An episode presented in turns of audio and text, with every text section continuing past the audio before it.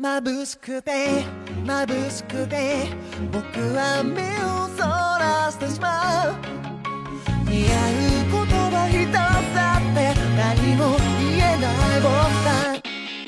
聊动漫看生活，这里是生活派动漫播客拆漫专家，我是糖糖，我是小山。我们两个人的嗓子终于恢复的差不太多了，嗯，八成。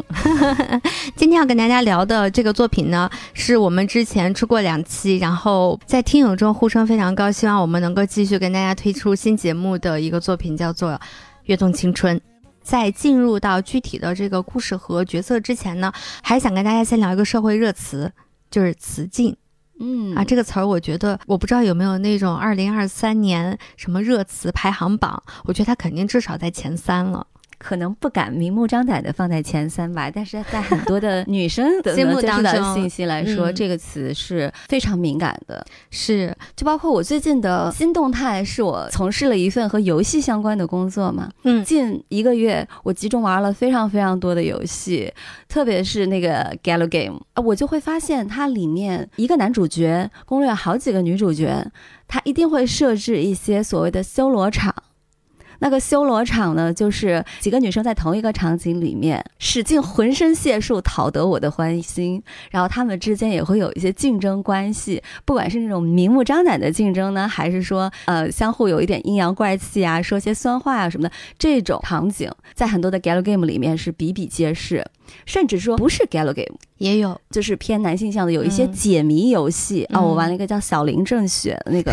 嗯，什么叫叫什小么气的在群里疯狂吐槽。对，我就真的是不懂为什么一个正统的推理解谜的游戏，它里面也要有男女啊这种关系的，它放在里面。我觉得这个东西它其实是有一定的时代性的，它可能放在五年前、十年前不会有人讨论。然后觉得这个东西的存在非常的正常，嗯，但是现在，呃，包括我们的女生有很多已经在玩游戏啊，然后她在看到这样的内容的时候，她会自然而然的产生一种很不适的感觉。你说的这个，我觉得就是非常典型的被影视化塑造出来的一种雌竞行为。嗯，文娱产品，啊，对，简直你说的时候，脑海里面冒出了好像从上世纪我看得到的，就八九十年代的嗯影视作品，一直到最近，我脑海里面像走马灯似的，嗯走了一大圈儿，就感觉啊，这个东西原来在我们生活当中无处不在的那种感觉。而且你有没有觉得，就像是咱们之前跟那个超级文化他们录未定事件簿的时候，嗯我们聊到了，也有几个男性角色同时出现在一个场景里面，有一点争风吃醋。嗯然后暗自里面嗯针锋相对的那种，是但是他就和呃我说的那些 girl game 里面的，他就已经是非常不一样的了。你看他的时候，你不会觉得有不舒服的地方，就是那边是很隐晦的，嗯然后如果他们的争宠是到白热化的一个状态，你会觉得这些男的好垮呀，就是啊，对，姿态很丑。是。但是好像在偏男性向的 gal game 里面，好像男玩家不会觉得非常的排斥，而且这样的作品一度是非常非常非常多的，非常流行的，嗯说明他们也是考虑到了那个时候的男玩家的一些心理。嗯，这个雌竞这个话题呢，在社会上的争议非常多。嗯比如说有一个争议是在我们节目的讨论当中和评论区当中多次被网友提到的，就是关于我化妆是不是也是在雌竞？对，我穿好看的衣服，我以为我在取悦我自己，那我是不是也是被服美役这一套逻辑给洗脑了？嗯就这种东西，我觉得对于女孩子来讲，我的本人来说啊，从理智上来讲，我应该会觉得它是一个雌竞的行为，但是我从感性上来讲，我没有办法去面对我的人生原来已经被这样的一个制度洗脑和绑架到了这种地步，我所有的行为，我无法判定它是遵从于我的本心，因为我我都不知道我的本心是不是真的。还是说我是臣服于了这一套规则？我觉得这个东西好难面对。但是你说让我去做一个完全不修边幅的人，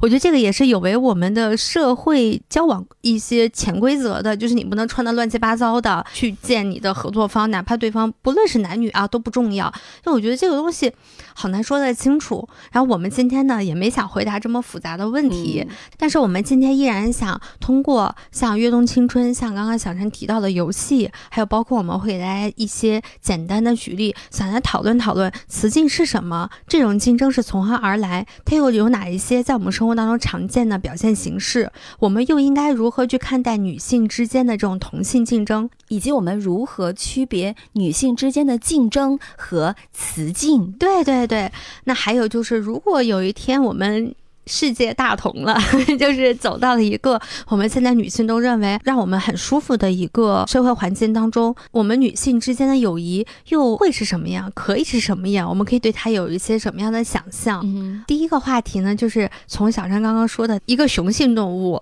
特别喜欢看雌性动物为它争风吃醋这件事开始。嗯如果我们要往底层说的话，抛开社会层面、心理层面上来讲，它就是非常典型的自然界存在的雄性竞争。其实，在自然界当中，无论是雄性竞争还是雌性竞争，都是存在的。嗯哼，那雄性竞争，它竞争的是什么？是交配权，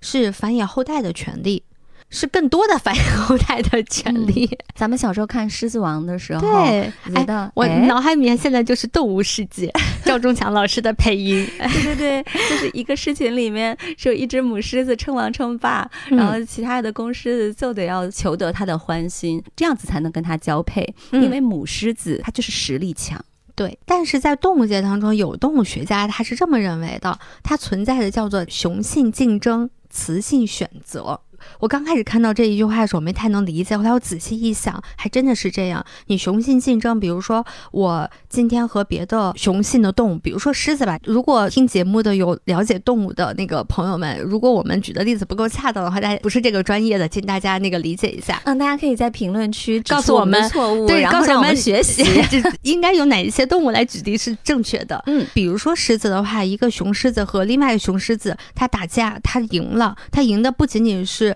可能在这个狮群当中呢，某几只母狮子它的交配权，它赢得了一片领地。嗯。那对于母狮子来讲的话，它看似是好几个公狮子为它竞争，在这种情况下，不会出现两只母狮子去打一架，去争这个赢了领地的雄狮子，去选择跟它一块儿安家，跟它一块儿交配什么的，嗯跟它一块儿生养小狮子，而说这只母狮子，它只能说我选择是不是同意和这只雄狮子进入到它的领地里头去，所以这就是动物学上说的雄性竞争、雌性选择。但是这种竞争和选择还是在比如说体力啊、能力啊这个层面上的。嗯不会存在你这种勾心斗角、争风吃醋、扯头发，诸如此类的。对你说的这个，在我看来啊，它就是被人类社会和人类文化异化掉的雌性竞争。嗯就你原来是没有雌竞的，只有雌性选择。他赢了，我可以选择跟他，一个选择不跟他。嗯我选择不跟他，那个狮子也不过来把我杀了。嗯我选择不跟他，我跟另外一个狮子，他也不能把我咋地。嗯。我如果是个公狮子的话，你不选我，你不选我的话，我那我走啊，我 我走好不好？嗯 然后我去另外一个地方，我可能去呃向另外一头母狮子去献媚，然后看它能不能要给我留个后代。啊，已经代入了。现在你就是母狮子，我就是公狮子。好，对，如果我们追根溯源啊，这个“雌竞”这个词，就是被人类社会异化的“雌竞”这个词，到底是哪来的？这个人你认识他，而且你很讨厌他啊？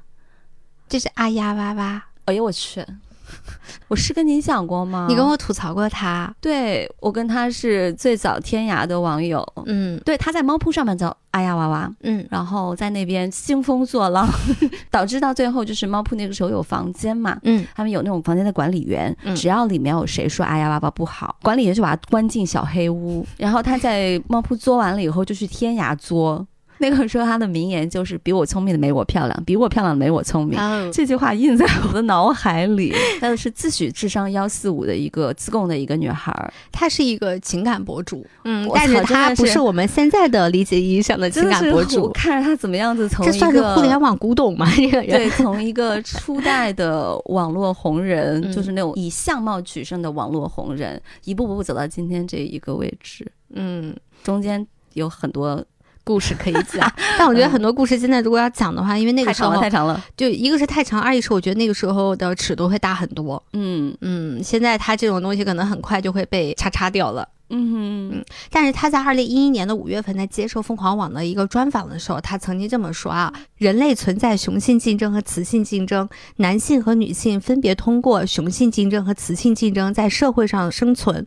雄竞主要是指男性的家世背景、学历背景、财富、社会地位等；雌竞则多指是女性的，比如说基因价值、生育价值、观赏价值、情绪价值等。他认为女性应该发挥自己的性别优势，专注于雌性竞争，如外貌、身材、性格、生育能力和贞洁程度，才能找到条件更好的男性。他这一套理论我真的是超熟悉的，因为我当初是关注了他的公众号，就很好奇啊，这个人天天在叨逼叨些什么呀？怎么说呢？他其实是有一点路径依赖。比如说他自己本身就是从四川自贡，然后他是如何一步步靠着自己的一些性别的优势，他如何利用自己的性别优势，一步步去到了上海。这个事情在天涯早期是有一些料在里面，然后他走到这一步，我觉得他是有自己的一些过去的经验的对他的指导吧。我相信他很聪明。不聪明的话，不会把事情干到这个地步的。嗯，但是我觉得非常不舒服的就是，他那个时候会有很多有人私信发给他照片，无论男女啊，他会对你进行一个评分，就是你的相貌啊什么的等等，包括你的一些呃简单的背景资料，你发给他以后，他会对你进行评分。比如说你是一个七分女，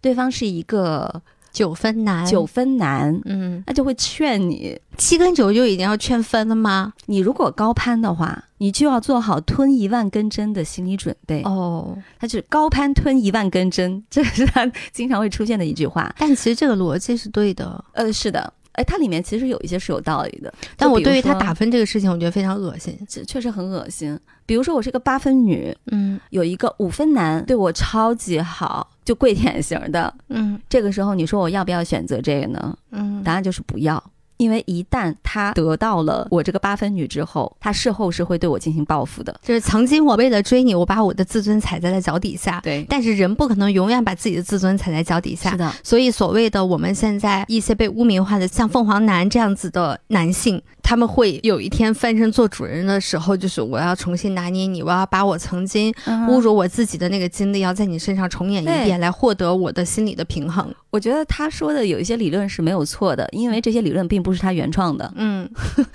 他是很好的利用了综合了进化心理学呀，包括一些什么那种跟情感、两性有关的那种心理学的知识。嗯，但是呢，他把它用另外一种手段包装了，就是比如说打分，就比如说用。所以他打分的标准就是我刚刚说的那一些：男性是家世背景、学历背景、财富、社会地位；女性就是基因价值。我特别好奇，基因价值指的是什么？呃，比如说非常简单的，就是说。东亚人啊，中国人啊，啊，你的鼻子是不是柔顺啊？头发黑亮柔顺，这个代表你的身体健康，你的皮肤状态怎么样？嗯，你的体态怎么样？身材怎么样？你是不是有双眼皮？你的鼻子是不是够高？嗯，对。如果是你后天加工成的，嗯，那它不算作你的基因价值啊。比如说，我从一个四分整到一个八分，嗯，四分是我的基因价值，那可能八分是我提供的观赏价值。啊，对对对，对不对？包括那种什么屁股大呀，屁股大好生养，这叫生育价值。对对对，嗯，可以理解，但是它太动物性了。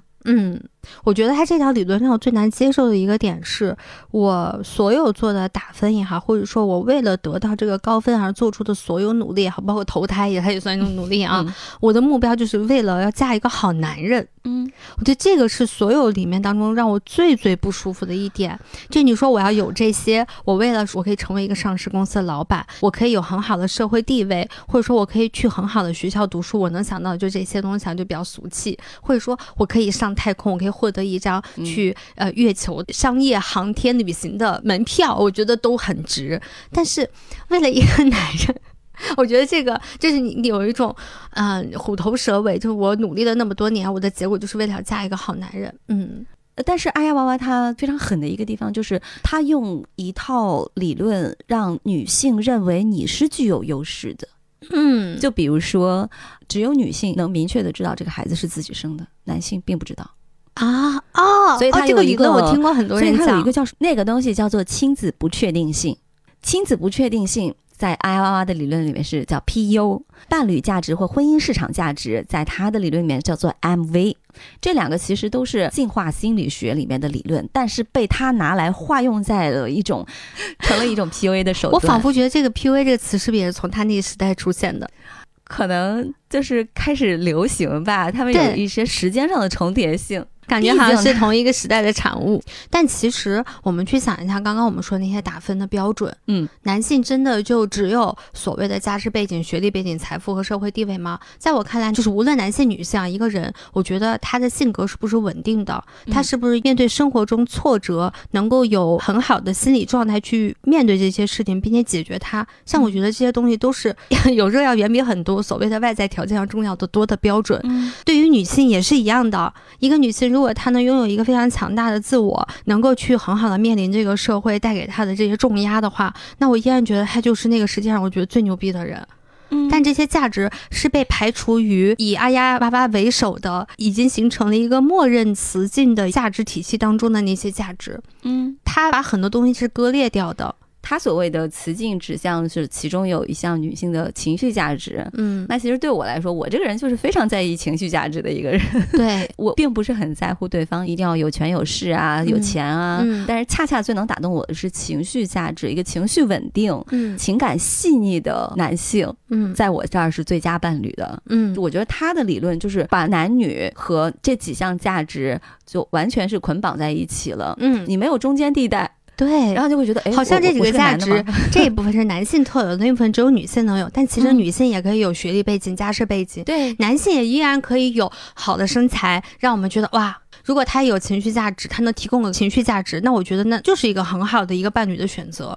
所以，我觉得这是阿呀哇哇他这套理论下的词里面一个很重要的一个问题，就是他把很多优良的价值从这个里面给剔除掉了，无论对男女都是一样的。嗯第二个，我觉得问题就是在于说这一套雌竞的理论，它是以男性的喜好标准为主导的，你所有的目的就是获得一个男人的宠爱，获得一个男人的关注，获得他对于你所谓一生一世的爱跟婚姻的保证。但是呢，这个男人在哪呢？就这个男人在这套价值体系里面是一个隐形的一个状态。就所有的东西好像都成为了一个默认的社会规则，《甄嬛传》里面的四郎，对大家打的就是热热火朝天的，然后这个男的在旁边在那坐山观虎斗，然后笑的跟那个什么似的。但是呢，我们的社会规则又是明确的一个父权制社会，男性又更具有主导权，所以所谓的我刚刚说那个隐形啊，它不是单指某一个男性在某一段关系和某一个评价的这个序列里面它是隐形的，而是说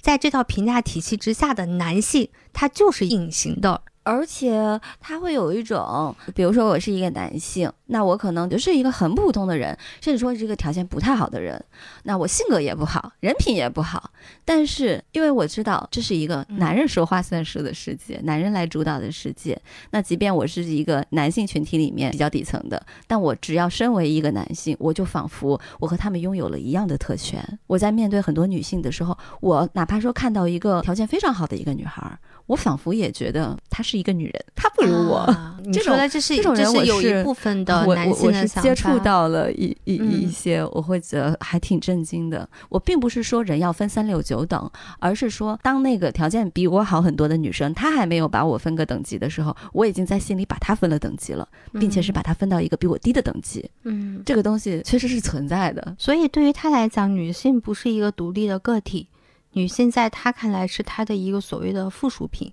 嗯，但是对于更广大的女性群体，在这个社会的制度之下，那个隐形的男性，他就像一个奖励品一样。我没有办法说它就是一个掉在前面的那个胡萝卜，但它就是像一个我们所谓的，如果人生能够通关，我们幸福人生的一个奖励品。这个奖励品就是他跟这个所谓的婚姻。所以在这种情况之下，就是有点像我们在公司工作一样，我们为了所谓的那个胡萝卜，我们就拼命的拉那个磨，拼命的卷自己，就为了能够让自己，比如说获得一个更好的前程，获得一份很好的奖金。所以这就会造成了女性为了所谓的那个很虚无的，你都看不见在哪儿的奖励品去进行一些竞争。我对此和你的观点有些许的不同。嗯之所以雌竞会在一段时间内如此普遍，然后当女性意识到的时候，她又会对这个词如此的反感，可能在雌竞的那个状态下，男性他不像是一个奖励品，而像是一种你要活下去必须要有的东西，嗯是必备的一个比如说在之前的一些社会背景之下，或者呃，说对，曾呃我就历史说的发展，我前面有一个铺垫嘛，理解理解，嗯，就是是如果它是一个奖励品，我可以选择不要；嗯如果是那个胡萝卜，我可以选择不吃。嗯如果说它是升职加薪，我可以选择不升，嗯摸鱼、躺平，甚至辞职。嗯，但是我觉得在过去一个比较社会价值体系当中，呃如果你不结婚，不跟一个男人，对，你，当你做出不一样的选择，你要付出极大的代价的时候，嗯就好像你只能去做那个选择，你只能去进行雌竞，你只能去博取一个男人的欢心，你嗯只能去选择一个男人跟他走入婚姻。你走入婚姻之后，只能选择跟这个男人维持下去婚姻，因为你离婚，你作为一个女性，你要付出更多的代价。哎，我知道我们两个人的区别点在哪儿了。嗯我那个所谓的胡萝卜，你刚刚有说它有选与不选的这个权利，这个其实里面包含了女性的自我。如果女性是一个独立的人格的话，她其实是有选和不选的这个权利的。嗯但是如果她是一个附庸品的话，她就是没有这个选择权利。那这个其实就是跟社会的历史发展是有极大关系的。我们讲的是两个社会背景之下的女性看待这件事情的不一样的一个角度。嗯嗯，今天要聊这个话题呢，是因为我们想聊《跃动青春》里面一个在早期的故事里面具有非常大争议的一个角色。而且这个角色是糖糖非常非常非常喜欢的一个角色，是，的，可以说是在里面他最喜欢的一个。对，因为我在他身上看到了很多我们的影子，嗯就是他的心路历程，他面对的一些困扰，甚至包括他曾经一上来故事开篇就展示出来的雌竞行为。嗯这都是给我们留下了非常深刻的印象的。但是直到后面的故事展开，你才发现这个姑娘背后是有很多故事的。她能嗯成为这样一个人是可以被理解的。她好像就是现在女性意识觉醒之后的这些女性们非常非常讨厌的吴美意、嗯雌竞都嗯齐了。那对对对对对，那这个人呢，就是《跃动青春》里的降头美嘉。《跃动青春》呢是日本漫画家高松美孝创作的漫画作品，主要讲述的是一个名叫岩仓美津卫的乡下女孩，从她的家乡考学到了东京的一高中名校，就是有点类似于像考到我们那种北大富，啊，对对对对，就那种感觉。那他在一个人独身来到东京，在他求学当中呢，遇到了同学、朋友以及在学习生活当中的很多烦恼和困扰。跃动青春，它虽然作为一个校园漫，但它其实通过校园这一个微缩的场景，映射了非常多我们现实生活当中，哪怕我们在职场上，在嗯三十岁以后的人生当中，你还能面临的很多问题。而且它让这些问题有了一个非常温柔、非常让人舒适的解决方式。所以前盘家做过，这是第三期节目了。比如说我们在第一期的时候聊过，如果你和朋友吵架撕逼了，你该怎么办？那还有比如说你到了一个新的地方，你要如何结识新的朋友，如何打破那尴尬的局面，融入这个新的环境？还有比如说卷王卷到自己都要快崩溃的时候，你该怎么办？嗯等等这样子的一些人物形象还有故事，我们都觉得特别有趣，这都是我们之前聊过的。刚才我们说到《跃动青春》开篇就是女主角岩仓美津卫来到了东京的名校嘛。那江头美嘉就是美津卫她在高一时候的同班同学。嗯这个女生很有意思，她刚开始的时候非常瞧不起美津卫，你能通过他们两个第一次对话就能看出来。比如美津卫是想要交到新朋友的，嗯她看到江头美嘉在加别人的呃社交账号号，她也想要去加江头美嘉，但是发现江头美嘉面带假笑，就把这个事情给挡过去了。嗯但是很快，美嘉发现，哎，班里边那个我们新来的班草志摩聪介，长得非常好看、非常温柔的一个男孩子，他对美津卫另眼相看。于是美嘉立刻就变了一张脸，就主动又拍拍美津卫说：“我们加个账号，交个好朋友吧。”这就是美嘉和美津卫的第一次见面，一下子让这个女孩的形象非常的突立出。体她其实目标是聪介，是男性。然后美津卫就是她的一个踏板。嗯那美嘉慢慢的发现，哎，这个葱介就是跟美津卫关系特别好。比如说他们竞选那个班班长，两个人就表现出出奇的默契。因为当时女生那边举手的说我要来竞选班长的是美津卫，嗯，然后那边呢被推选出来的男性的班长竞选者呢就是是摩聪介。而且当时美津卫说那个他要做人上人嘛，然后台下的同学当时全场冷场了，觉得怎么会有人是有这种想法的呀？但是聪介就说我的理想就是要给小美同学做助手。一下子就化解了美津卫面临的这种尴尬，嗯这个就让美嘉就心里更不痛快了。嗯，所以呢，她在日常的生活中就会经常的、时不时的，就是嘲讽美津卫。这个阴阳怪气单纯善良的美津卫刚开始是看不出来他的阴阳怪气的，是。但是班上其他的那种东京老油条，一眼就看穿美嘉的这个招数了我。们来演一下呗。哎，我演谁啊？我我演美嘉，啊、呃，毕竟之前我忘了我在哪一集里头学成渐渐的那种语气。对，然后对我知道造成了心理的暴击，我觉得天哪，好恐怖。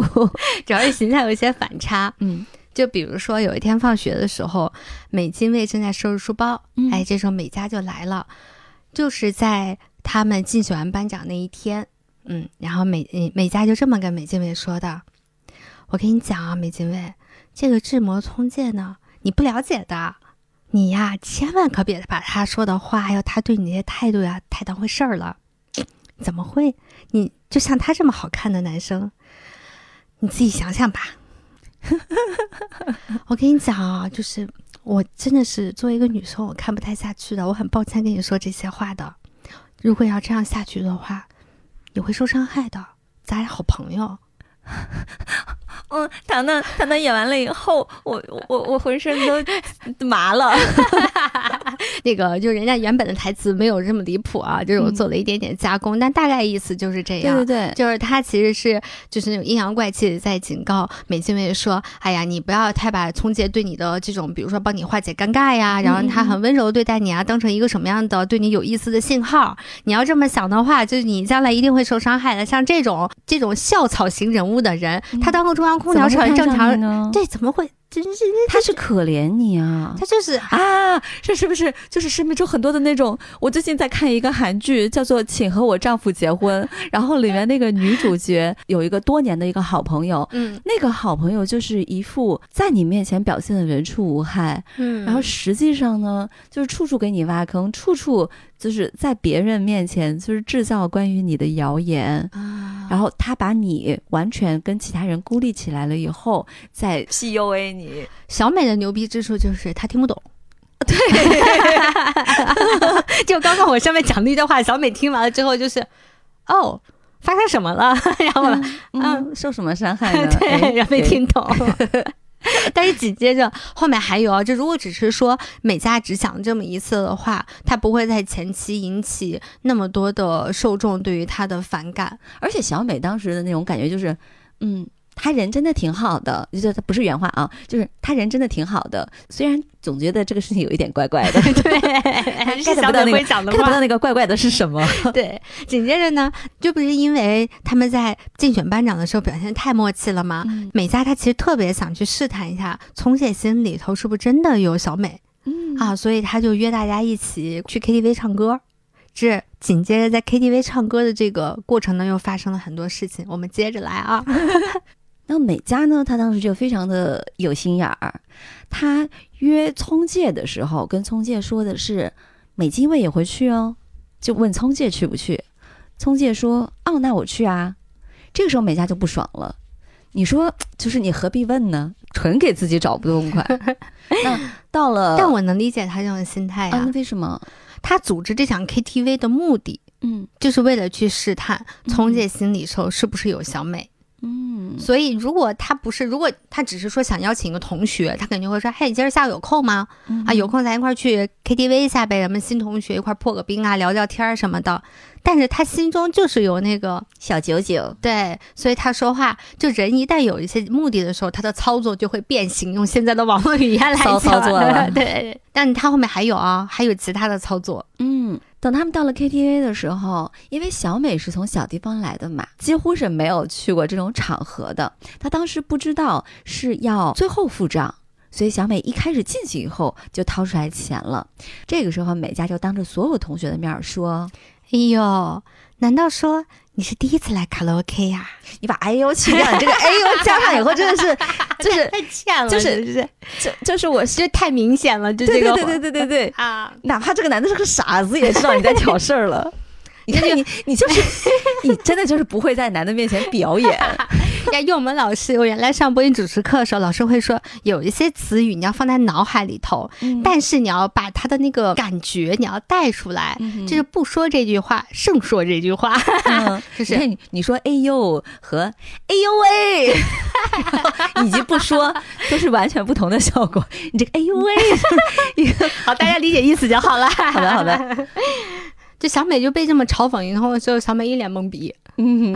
发生什么事了啊？我还真不知道呢。我们家那些 KTV 好像确实是都是先付账的，小美就真的很神经大条。那紧接着他们就去唱歌去了。唱歌的时候，小美就在那块儿点歌嘛。我估计她就在坐在点歌机那块儿坐的时间有点久，因为确实有几张画面她都是坐在那儿的。然后这个时候美嘉又跑来说：“你难道很擅长唱歌吗？”我把那个 哎呦喂咽回去咽了一咽 肚子里了。啊！这个时候哎小美让我就说试一试，让我试一试。你难道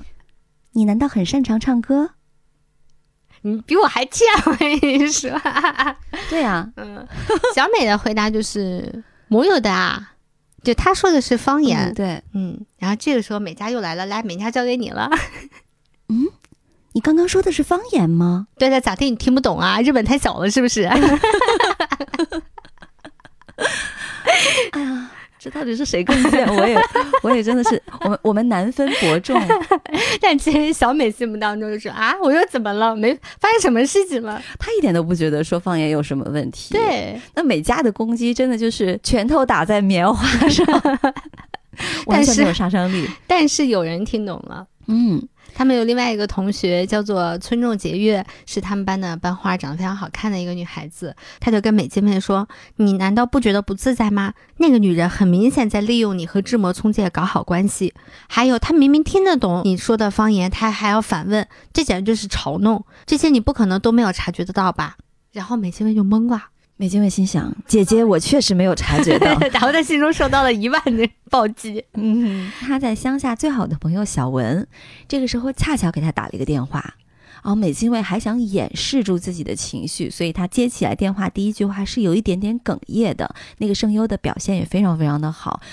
就是弹幕当时就是啊，好心痛啊，小美，你就能听着他他的心在哭泣了。嗯，ふみ。みつみちゃん、元気なが？昨日も喋ったけど。もううちにおる？うん。今。カラオケにいるえー、カラオケ？うちは小さい時に一回行ったきりよ。私は初めて。虽然他在小文面前故作坚强。对，表现出来自己没事儿，但小文一下就听出来你是不是遇到什么事情了呀？然后这个时候美津卫才跟他说，就觉得好难啊，因为在家乡地方小嘛，一个年级就八个同学，大家之间关系都非常非常的和睦，嗯，但是来到东京以后，人变多了。人也变复杂了，关系就肯定很复杂了。嗯在老家的时候，我八个同学都是长在一个地方的，嗯可能每个家庭之间关系都很好，大家知根知底，彼此相熟，价值观也好，你的经济条件也好，可能都是差不多的，嗯没有所谓的三六九等。但你到了东京，还是个名校，就大家如果嗯去了解一下北京北京名校，区都能分出来 一二十三等，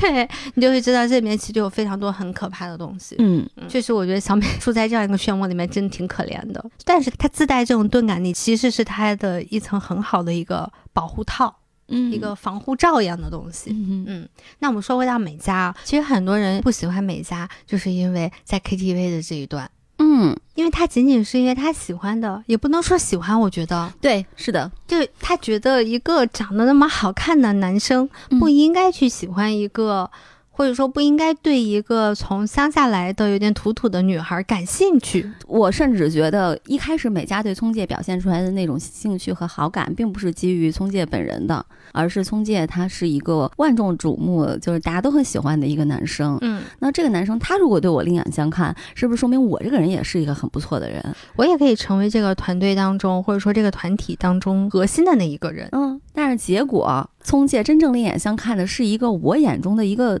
土妞儿。啊，他除了学习好，没有什么比我强的地方。但是得他内心就跟美金未暗暗的较上劲了。嗯，虽然这个较劲一般都是他自己的一个人的内心戏。嗯你比如说，在之后的故事片段里面，他们一块儿去看电影，然后美津卫穿的衣服呢是由他当时在东京的阿姨，但他其实是一个女装大佬，一个时尚买手，所以很懂这个时尚的品味嘛。嗯，所以他给小美呢，就是搭配了一套符合小美气质的衣服。而且是不是小美她当时穿了一件上面有樱桃的毛衣？知道小那个毛衣甚至有一点点起球了。对但是那个是小美在家乡的时候一直都非常非常喜欢穿的一件毛衣。对，如果你们要去小红书上去搜“跃动青春”这个关键词的话，不用搜别的啊，你会看到首页上会给你有很多非常多的这种美津卫的同款服饰的这个穿搭，而且就是一模一样的这个樱桃的小短袖的这种小粉衣服，然后下面穿的那条小裤子。嗯就非常可爱。但是美大家在看到这样子的美津卫的时候，他并没有觉得人家可爱，他会觉得土的要死，然后自己就开始内心脑补，哼。相较于开学前就刻苦钻研时尚杂志的我，简直是，你们都是我旁边的陪衬，真是抱歉呢。那确实是您释放了你心里的另一面。就我一直以为我配音课不及格，那我这辈子就不是一个好的配音员，好像发现不是这个意思。就有一种，哎呀，糖糖小时候应该是美津卫那个角色吧，受到过这样的排挤，对，然后那时候因为复仇式配音。美嘉她因为穿的非常非常好看，嗯就是精心打扮，什么样的帽子、什么样的包包、什么样的配饰，都是经过精心的研究的。我记得那场戏是不是当村重结月出现的时候，他就崩溃了，每家就破防了因？为村上节月就随随便便穿了一个普通的上衣和牛仔裤，嗯，但人家确实长得好看。就是那种在天生丽质的。天然的九分美女面前，我这个努力打扮自己才达到了七点五分的这种小美女，一下子我我就是越努力越心酸，嗯我的努力让自己显得那么的卑微。哎，这一点你就说到了美嘉她为什么会有这种雌竞的这种行为，很重要的点、就是她在我看来啊是患有冒充者综合症。嗯什么叫冒充者综合症呢？就是你现在所拥有的，无论是成绩、外貌，还是所有的地位、目光，别人对你的所有的评价，你感觉都是假的。你像嗯是自己穿在了一个套子里头，然后别人所有的对你的评价和定义都是那个套子，而不是你。所以他努力的穿上了很多很好看的衣服，他会觉得啊，大家应该觉得我是一个特别时尚的一个女孩儿，嗯一个东京女孩，比美津卫好看的多的女孩子。但是他又看到了像村重结月这样的天然美女，所以他又觉得啊，自己是那个小丑。嗯所以你看嘛，他的评价标准是在变换的，是因为他所去定义自己的那个人也不是他自己，嗯是他假想当中别人会评价他的，他给自己制造出来的那个冒充者。嗯，你讲到这个，我就觉得，嗯，聪姐是非常非常早的看出来他这一点的，嗯，太厉害了。那个是是在 KTV 结束之后吧？是他当时跑去问人家聪姐，就是想打听人家有没有女朋友。嗯然后就用说，哎，你平常喜欢看电影吗？都喜欢看什么类型的电影呀？然后聪姐跟他一通说，啊，这些电影都是跟女朋友一起看的吧？然后聪姐当时说了一句话：“江头同学，我觉得你可以放松一点。”嗯，我那个地方就是我我我是我是美嘉的话，我就心动了。但是美嘉的反应就是她要找个地方钻进去，对，因为她一直把自己装在了一个套子里头，她一直展示出来的不是真实的自我，但是她这个真我一下被聪姐一句话给点破了。嗯，就她意识到了，就是那种那种羞愧感，嗯让她觉得很难以接受。哦，原来真实的我是这样子的。嗯这也是冒充者综合症的一个非常重要的一个表现，就是我活着不是因为真我，我嗯活着是因为他人对我的评价。嗯就萨特不是有一句名言吗？就是他人即地狱。就是如果你不能正确的对待别人对你的评判的话，嗯那他人对你的评价就将是你的地狱。嗯你一辈子都活在别人的目光当中，别人说你是好的，你说啊我是好的；别人明天说你是丑的，你说完了我是个丑的。嗯。我们刚刚说江东美嘉她是一个活在他人评价体系下的一个女性，那他人的这个评价体系呢，我觉得它既指具体的个人，因为如果你往后面看这个故事的话，你就能看到为什么江东美嘉会成为这样子一个人，为什么嗯。她如此在意外貌，那是因为她曾经在初中的时候，她不是那么一个好看的女孩子，她有点胖胖的，有点土土的，但正是因为这样，她被很多人排挤，被她同学嘲笑，所以她花了非常多的精力去变成一个漂亮的小女孩儿。她学习化妆，努力减肥，不仅是在外貌上，她还希望自己真正变成一个很优秀的人，所以她去参与社团，然后嗯进行排球的学习和锻炼。社是吧？英语社之类的，她希望自己成为一个闪闪发光的人。但是呢，这些东西，我觉得想成为一个闪闪发光的人是没有问题的。嗯但如果你是因为别人来评价你不好，因为不好，但你其实你未必是真的不好，而去做这样事情的话，那它确实会给你过后的人生造成很多的影响，就是你会特别看重他人对你的评价。嗯，你讲到这个，我就想起来《跃动青春》里面这些角色，比如说小美，她就是天才，学习好，智商高；村重节约就是天生长得漂亮，然后人还善良；嗯，然后学姐呢是那种超级自律、完美主义。小城市有一点活在自己世界里面的那种状态，但我觉得小城市比美嘉更真诚的人。嗯我不是说美嘉不真诚，对对，这种真诚是他更愿意真诚的对待自己。虽然他很担心外界的评价，他会想说，哎呀，我会不会因为这个事情我无法跟他们融入这个集体？嗯，他也不会说我为了融入集体，我去改变我自己。嗯嗯嗯。嗯，那美嘉，我会感觉她是一个这些角色里面最接近我们普通女生的。对。所以当故事逐渐展开，当这个人物形象逐渐丰满的时候，他获得了非常非常多的受众，包括像我的喜爱，就是因为他的身上有太多太多我们的影子。我们很难是一个大学霸，嗯我们也很难是一个家境又好、长得又漂亮的女孩子，我们又很难能做到说我可以完全忽略外界对我的干扰。嗯嗯，我们还没有那么那么的自律，那么的卷，是。卷。是的，我们的成绩可能也很一般，我们也不会是学生会的副会长、会长，所以对于我们来讲，我们就是一个普普通通的女孩儿。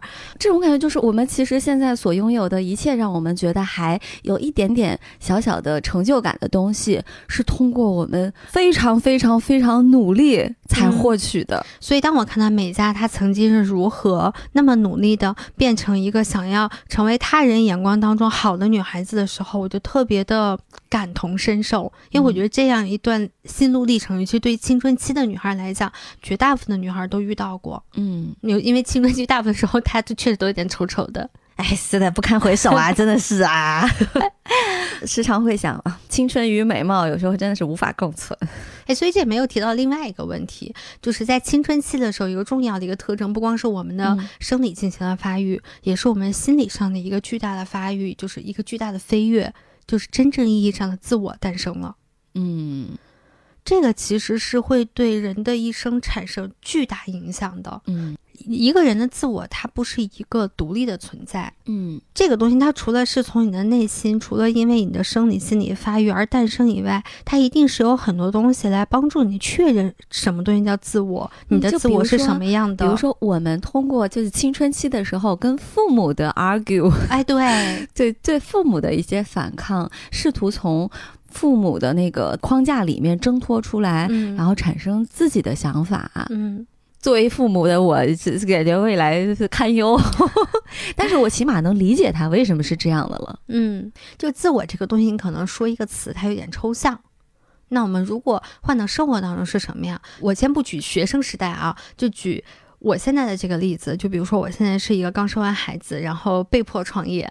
因为确实我现在投简历找工作是一个很难的一个状态。我也是，但我为什么选择努力出来工作？我不是为了挣钱，挣钱是另外一件事情。嗯最重要的是，我希望能够在在这个特殊的这个时间段里头，我还能努力保持着我的独立性。那我的独立性有一大部分就是要与社会产生连接。嗯如果我只在每天就是孩子的屎尿屁，在这个家庭的家务当中，我不去跟人交流，我不去看这个世界现在发生一些什么样的事情，我无法跟别人产生交流的话，我无法通过这个交流给我的反馈来让我看到此时此刻的我是什么样子的，我现在的自我又是什么样子的。我觉得自我的一个重要的一个就是和外界的一个连接。那和外界连接里面，外界对我的评价，外界对我的承认，就是一个非常重要的一个环节。哎呦，我们两个昨天晚上还讨论过这个问题。比如说我，我以前幼稚的时候，可能会觉得，哦，别人对我的评价一点都不重要，我就要自己舒服，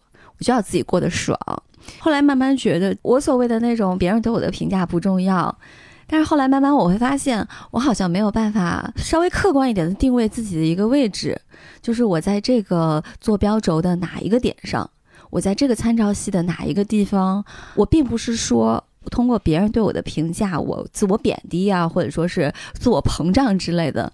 但是就是在一次次的碰撞和反馈之后，我知道哦，我有什么样的还可以再提升一点的地方，或者说是我有哪个地方做的其实是真的是非常不错。这就是自我价值嘛？嗯，对对对，嗯。但是我同时会想一个问题，就是当你的那个参照系出现问题的时候，或者说那个坐标轴数值设置有问题的时候。或者说是我们碰撞的那个人有问题的时候，那他得到的反馈其实是不客观的。就如果用我们刚刚前面讲过的那个例子，就如果你用哎哎呀哇哇的那个，哦，对对对，是的，是的，你要那个评分体系去评判你的话，那我可能很我我我可能就是个两分女，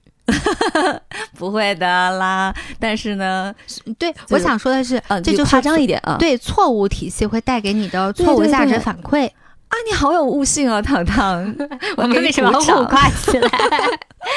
你看，我们我我们就开始已经跟他人碰撞，得到反馈了。因为在阿呀哇哇那个体系之下，就是女性她被定义为第二性或者一个附属品。你在另外一个性别的价值体系之下，你来判定我的价值。嗯，但其实应该是我们在我们的价值体系里面，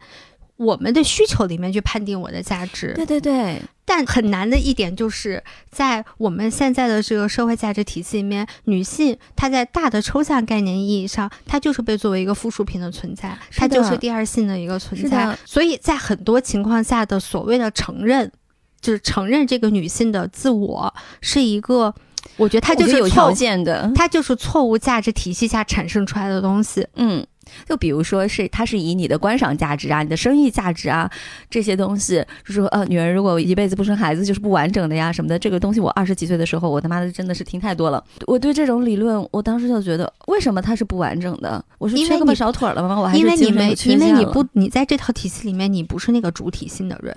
呃，对，你是那个客体性的人，你是那根肋骨。我自我的想法可能不符合这个主流价值观，于是我就会被被边缘化。嗯，说我是一个不完整的一个人。你是肋骨，你当然不完整了。妈的，我要当车祸撞断了那根肋骨，把他的内脏扎穿。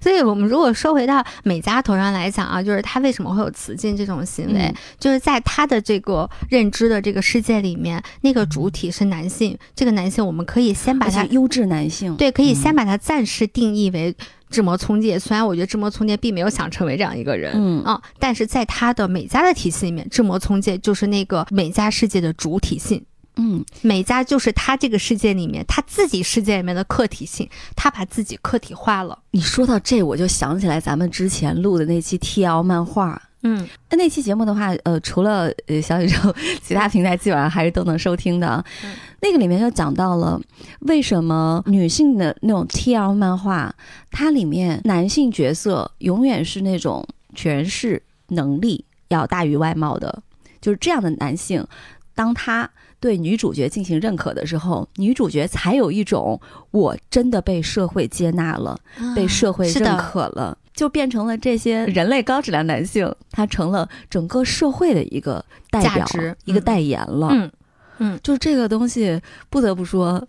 就是它其实方方面面都能体现出来。嗯，你说这个 T L 的时候，我就想呢，就是，呃，如果女性想要获得这样子人所谓的高质量男性对于她的承认，对于她的认可，那她等于就是很多行为、思想、想法就要受制于这个主体对她的影响。比如说，这个主体想要说，我想要一个屁股大、好生养的，嗯，那你就得努力把自己锻炼成一个屁股大、好生养的。你要是天生骨盆小，你还有罪了一样感觉。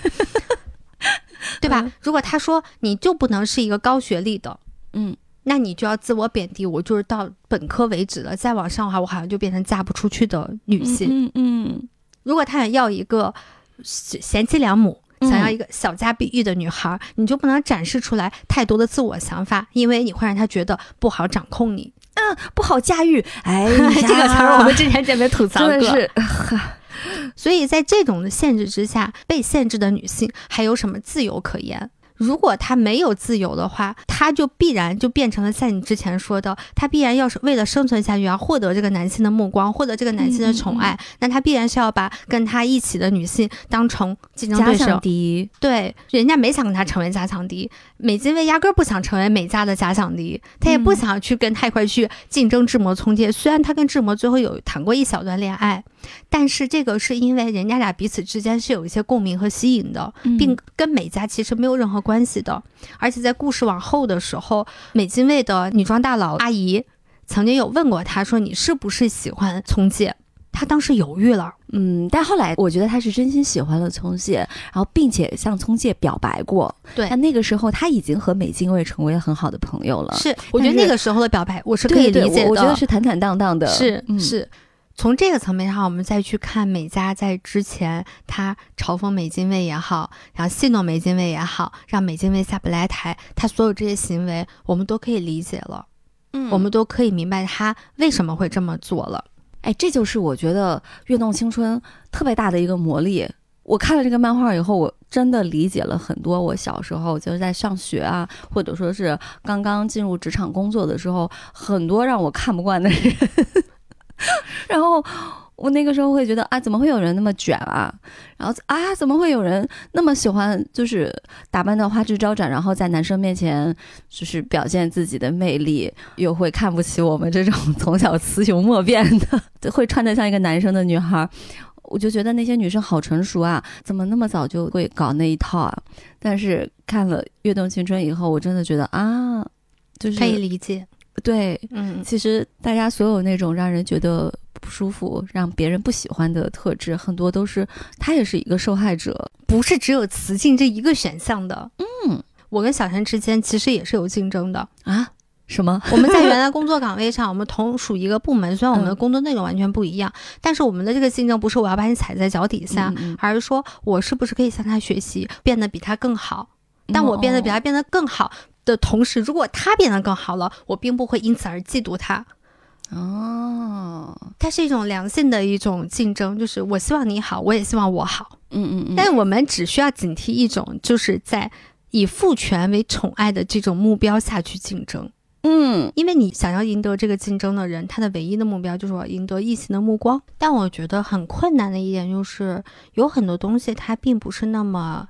明显和明确的。嗯我们说我们不想要男性的目光和宠爱，我们仿佛也是这样去践行的。但是我们在生活当中有很多行为，我相信如果我们把它单拿出来说，我们绝对不是去刻意讨好某个男性，嗯哼，但是我们要讨好的是这个社会里面的权力结构的上层，而这个权力结构上层在我们现在这个时代，它的男性比例占比就是非常的高，啊，对，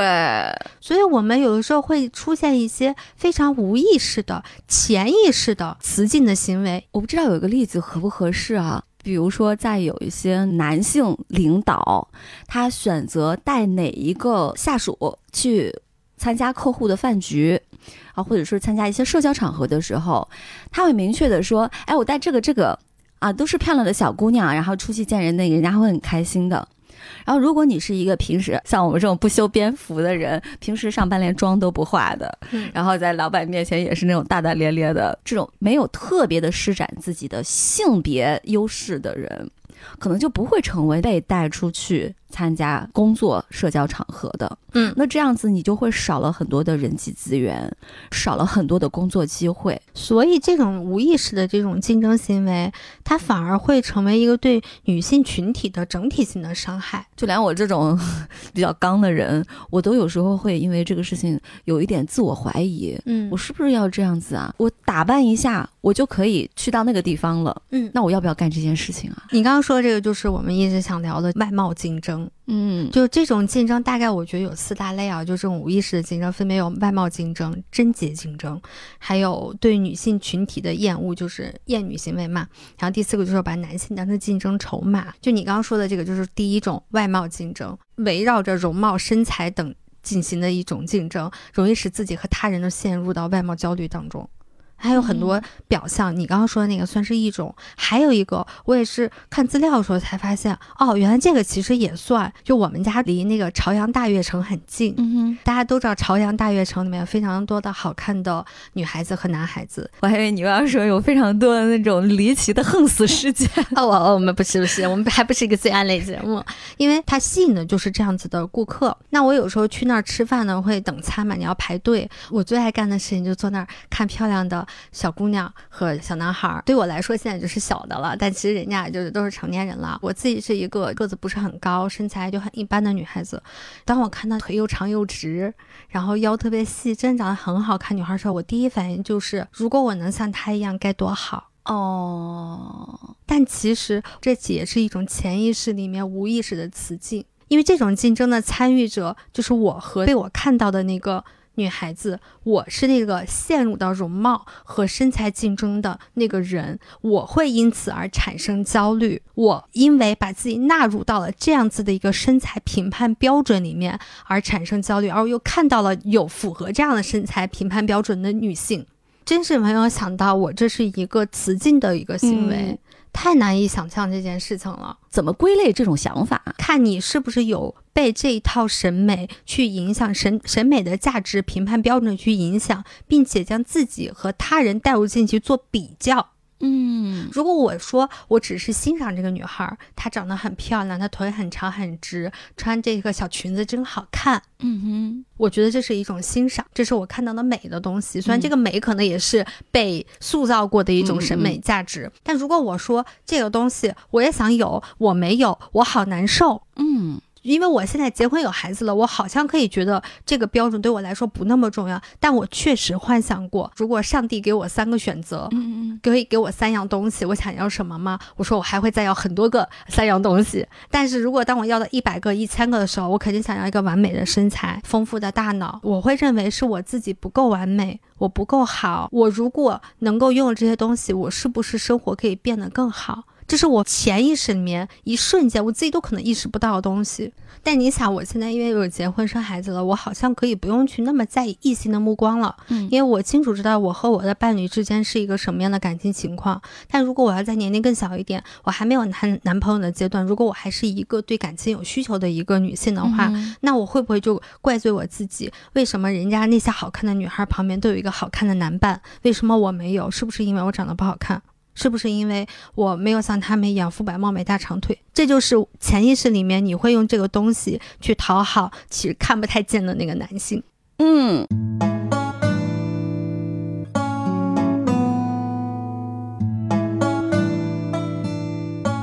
我们之前在节目当中提到过，就日本一个非常有名的一个歌舞剧团叫宝冢嘛，它是一个全部演员都为女性的歌剧团，它的选择女孩的标准就是所谓的清正美、清纯、正直、美丽。那这个东西其实就是我想说的女性之间的贞洁竞争，它其实是一个面对男性的性方面的双重标准的一个东西。哎，是不是像那种什么很流行的讲啊？这个女演员是初恋脸，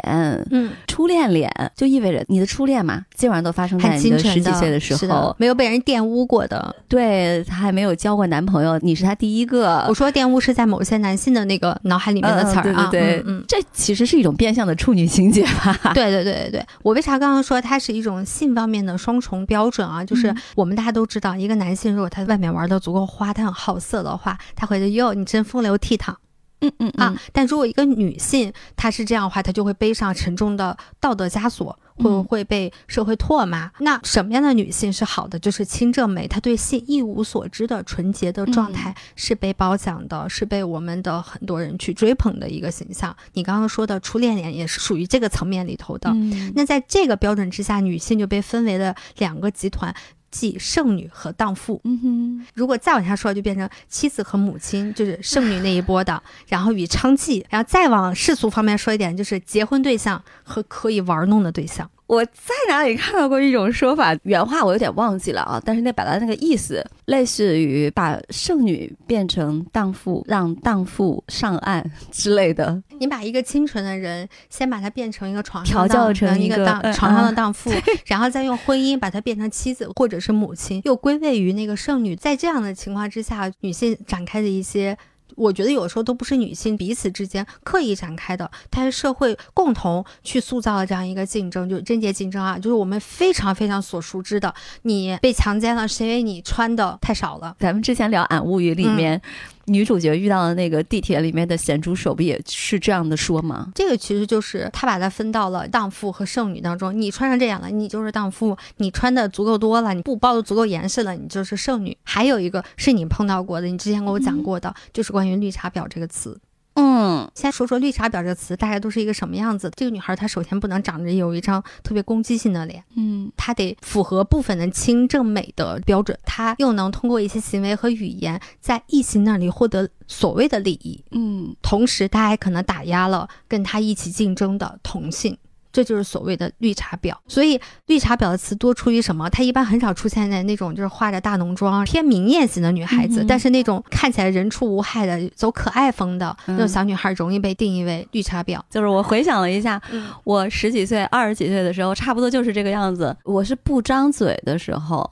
看起来是那样子的，但是也会有同性曾经就是说我是一个不自知的绿茶。因为我跟小山认识的时候，我们在同一家公司的时候，他当时说：“哎，我自己是个绿茶。”当时给他过生日，然后就给他订了一个那个绿茶的一个蛋糕。那时候我觉得，哦，原来他们是在调侃，这是一种自我调侃。但是我突然间有一天就发现，你不再这样调侃了。然后有一次我们俩聊天的时候，他就说到了这个事情，嗯就说有人说他在靠这样子的行为在谋利，这对于小川来讲，这根本不是他的性格，也不是他的为人。我在跟你认识的十年以前，嗯，我曾经得到过这样的评价，因为是我很好的朋友，他这样说。是个女性吗，对，然后我会觉得，哦，我真的是这样的吗？开始产生自我怀疑。然后我就觉得，嗯，可能我真的是一个自己都不知道自己很差的 绿茶。我刚刚为什么问评价你的这个人是不是女性？嗯我们不做恶意的揣测，但是嗯确实有很多评价别人是绿茶婊的人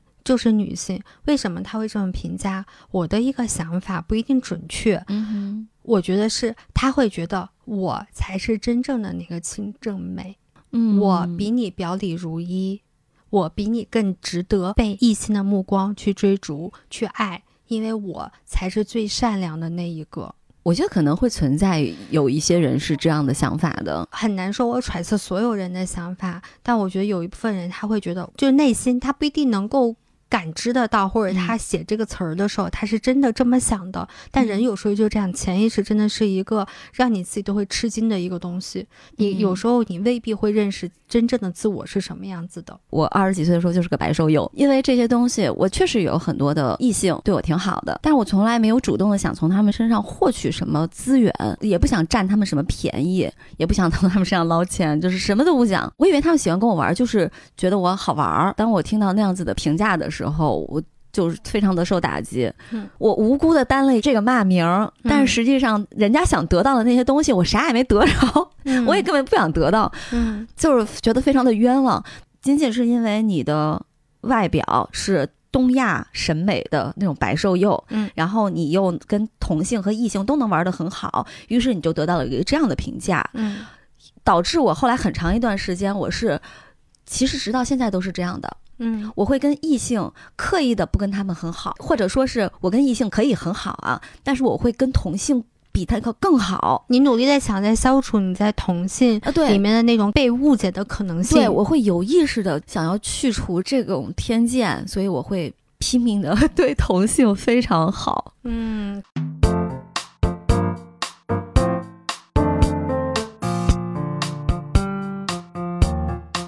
还有一个行为，我觉得也是这两年稍微少见一点儿了，但是就在三四年前吧，都是非常常见的，甚至会经常上热搜的一个社会话题，就是打小三儿。嗯就现在我们大家好像回过味儿来了。这里面最应该负责的，如果是个男性出轨啊，嗯然后最应该负责的是这个男性，嗯，你应该所有人都去揍他，而不是你要把所有的怒火都攻击到第三者身上，嗯。攻击到那个女性身上。但是曾经有多少打小三儿的这种视频在网上爆火，非常难看，衣不蔽体，而且大家一般是不会谴责那个男性的，嗯。所有的谴责都是你作为。妻子，你哪哪哪做的不够好，你没抓住你老公的心。然后这边就说那小三儿，你是不是图那个男的什么了？你就当小三儿，你活该。但这个男人有什么责任呢？没有，他完美的隐身了。而且在这种出轨故事当中，我们还经常会听到的是什么？小三儿上门，逼宫，对他明明发现这个男人不愿意娶她，但是他不愿意相信这件事情，不愿意相信他被这个男人所玩弄了。嗯，所以他相信的是他们俩是真爱，那谁来阻止他们真爱呢？他的假想敌是谁呢？是这个妻子。六年前我遇到了一件事情，十六年前就分手的男朋友，中间间隔了十年，嗯就在二零一八年十一月的时候，微博有一个功能发一段计时的视频，那个叫我的故事还是什么的。那个功能，它有一段时间哈、你是能在你的账号里面看到谁来看过你这个视频的。嗯所有世间的人一览无余。我当时就点开看了嘛，看看看，哎，这里有一个账号，这是谁呀、因为其他都是一些朋友啊什么的。我点进去看，就是一个女孩儿，但是她其中发了一张照片，那张照片是她的一个书架。我扫了一眼，这些书跟我的书好像啊。如果说它是一些那个我们在书店里面很常见的畅销书，然后我也是很常见的畅销书，我觉得 OK，这个没有什么奇怪的，因为是很多人都会买的嘛。但是问题在于，这些书大部分都是一些社科历史类的图书。这个跟我以前的工作是有关系的，因为我以前是做历史、文化和时政类的访谈节目嘛。我当时就还蛮吃惊的，但是也就过了。过几天，突然有一瞬间觉得不太对劲，我就想起来他那个书架上好像有一本书，是我一个朋友写的。我那个朋友是国内一个非常老牌，并且做得非常非常好的一个杂志的主笔，他是自己过往的文章出了一本集子。他刚一出版的时候，我就在豆瓣上面点赞评分了嘛，因为我也很喜欢看他的文章。但是我发现那个女生的书架上有那本书，我就非常的震惊。我身边认识的人都没有几个会去看的。我的微博上面是从来没有出现过那本书的，只有在一个地方我跟那本书有关系，是豆瓣儿。那这个人他有可能有我的豆瓣，于是我就顺着他微博的那个 ID 就摸到了豆瓣儿，果然找到了那个账号。我就发现那个账号他所标记看过或者是想看的那些电影和书，跟我几乎是一模一样的，顺序都一样。这个东西我没有办法再骗我自己是个巧合了。基本上在二零一八年五月之前，他标的都是一些青春文学。五月之后，突然画风大变，全部都是一水儿的都是那个杨奎松啊，什么第三帝国的兴亡啊，就是全都这一类的书。一个人他不可能阅读口味突然会发生这么重大的一个改变。然后我就做了一个测试，那个时候咱俩同事嘛，我就把咱们公司出版的一些书标记了。哦，那也是忒小众了点。对我就是在里面看到了一本，就是我们出版的都不是很好卖的一本书，也在他的豆瓣里面。这个小众不是因为这个书不好看，哦而是因为它的品类就是小众的。对对对，嗯，曾经在那个时候是小众的。对对对，我测试的时候就标记了几本书，并且是在凌晨一点多的时候标记的。结果一个小时之后，所有的内容原模原样的出现在他的豆瓣上。我如此测试了两三次之后，我百分之百的确定他一定在视奸我，并且他把自己的豆瓣变成了一个我豆瓣账号的一个 copycat。甚至有一天非常可笑，我在豆瓣里面搜到了有两部电影叫 copycat，我就把这两部电影都标注了。同样一个小时之后，也出现在他的豆瓣首页上。嗯，我当时就觉得啊、所以他并没有 get 到我在暗示些什么。因为我跟他的那个时候的那个男朋友闹得非常非常不愉快的，那个人对我非常非常非常的差，就是十足的渣男。我刚开始觉得这个事儿哎很怪异，还有点意思。但是后来我开始变得非常痛苦。一个对我曾经造成过很大伤害的一个人，直到十年之后还在用我来作为他立人设的一个工具。阴魂不散。他还是在不断的向在我之后的历任女友去重复他有多爱我，这太荒唐了。我是没有让别人知道他曾经做过什么事情，但是那一刻，我就觉得非常的愤怒，我所有的沉默变成了这个男人的可以利用的一个工具。正因为我没有拆穿他的真面目，所以他可以在别人面前装逼，装成一副情圣的样子，然后让这些女孩儿觉得他是一个多么深情的人。虽然这个深情不针对于他们，其实这个深情也不是针对于你，针对于他，他的人设啊，他沉溺于这个人设。对呀，但是这个女孩儿，她就变成了一个把我当做她的假想敌的。一个状态在他的世界里，你的这个渣男友是那个主体，他是那个客体，你是他这个客体所假想的客体假想敌。对对对对对，是哎呀，你这个逻辑非常的到位。这个绕口令说的真好。是的，是的，我能理解他为什么会在微博以及豆瓣上去模仿我那个账号。我觉得他是把你当成了他们这段关系里面沉默的第三者，啊，他又不敢跟他的男朋友说他很痛苦这件事，你肯定很痛苦。如果他很爱这个人的话，但他又不能去来指责你，因为你根本什么事儿都没有干，你没有介入过他们 之间。但是他就可以用这种模仿你的方式，让你和他自己都非常的难受。然后这个嗯男人在后面啊爽，对，这啊太恶心了。然后有一天，我实在是憋不住，我都没有办法忍受我的名字再从那个男的嘴里面说出来，于是我就发了一条微博，我说：“你天天来看我，是爱上我了吗？”那个女孩瞬间就把她的微博和豆瓣的账号全都注销了。没过几天，她可能回过味儿来了，不对，我不能这么怂。于是她又重新又新注册了微博账号和豆瓣账号，因为我很好奇嘛，我也就会经常看她发了一些什么东西，她就开始对我进行肆意的谩骂。我那个时候情绪其实是很受影响的，但并不是说我跟她进入了一段雌竞的关系，就是我非常非常讨厌那个男的。嗯，他是我人生中的最大的污点和耻辱，我都没有办法面对自己为什么当初会跟这个人在一起那么长时间。我觉得我是个傻逼，所以你的所有的愤怒、所有的情绪，并不源自于对于那个女孩的，我完全能够理解他为什么这么做。嗯说回到刚才讲，那个女生就在微博上开始没有指名道姓的骂我，但是明显的是在骂我。比如说会说我都孩子都那么大了，怎么还不守妇道啊？出来勾三搭四啊什么的，我就很懵，我到底在勾搭谁？我觉得非常的冤枉。还有就是他能够准确的抓住我长相上的一些缺陷。比如他说我鼻子很大，说我龅牙什么的，我的好朋友就说是，哎，你别说，他还真了解你，特征形容的非常的准确。然后我说，对对对对，这个女孩真的是很认真的在对待我。她之所以能够把我当做一个敌人，然后这么仇视我，她到底从她的男朋友那里听到了一些什么？嗯，什么样的内容会促使一个女孩变成这样子，仿佛就嫉妒让她面目全非一样了？这不是我自己对自己的美化或者怎么样的，她只可能是因为这个原因而这么讨厌我。我就拜托共同的朋友，我说你帮我跟他说一下，让那个男的啊，嗯让他不要再干这样事情了，不要再用你立人设了。以及跟女朋友在一起就好好处，不要把别人再拖进来。结果这个男的反而打电话给我们共同认识的那个朋友，破口大骂，就是说我兴风作浪啊，说我影响他们两个人的关系啊什么的。我心想，我到底干什么了？倒打一耙。对，当然很符合他这个人一贯的德性，他永远只会说对自己有利的部分，颠倒是非黑白。我固然是一个非常明显的一个受害者，但那个女孩她也是一个受害者。如果说他没有在那个女生面前不断的在提起以前的事情，不断的在说我，那个女孩知道我他妈是谁呀、